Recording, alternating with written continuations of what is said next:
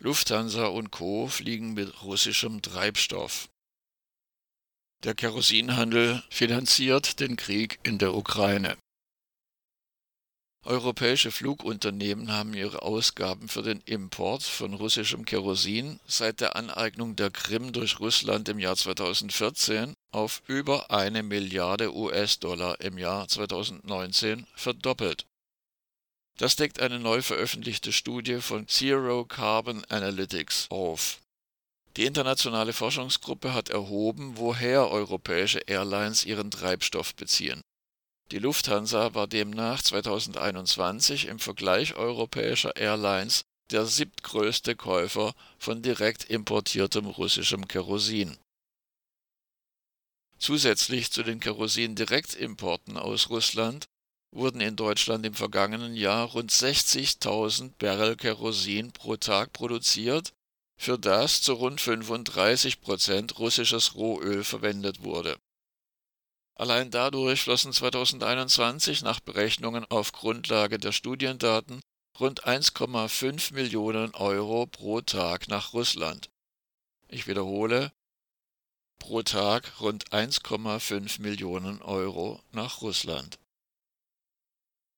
Die Studie beruft auf eine Analyse nationaler Daten zum Import und Export von Ölprodukten die Airlines selbst gehen bewusst intransparent mit der Herkunft ihrer Treibstoffe um und geben keine Daten preis, sodass die Untersuchung neue wichtige Einblicke liefert.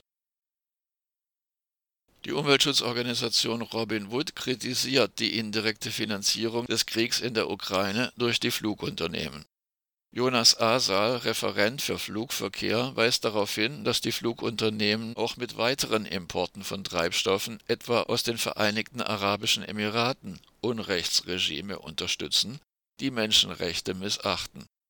Sein Fazit: Zitat Es reicht nicht aus, russisches Kerosin mit Treibstoff aus anderen Quellen zu ersetzen.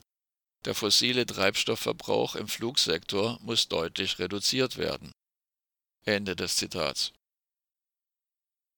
Tatsächlich jedoch wird in Deutschland nach wie vor, unter der Ampelregierung hat sich dies nicht geändert, der klima- und umweltschädliche Flugverkehr mit jährlich 12 Milliarden Euro subventioniert.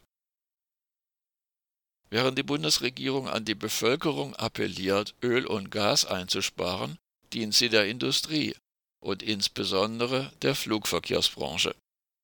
So wird weiter munter Energie verschwendet, dem Klima eingeheizt und die globale Gewalt gefördert.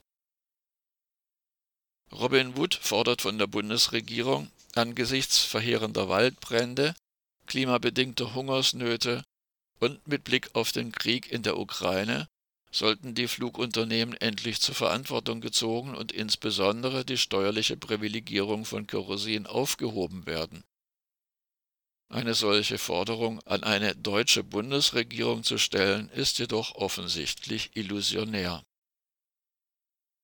Um mehr öffentlichen Druck für die Reduzierung des Flugverkehrs aufzubauen, findet zurzeit in Leipzig ein Klimacamp statt.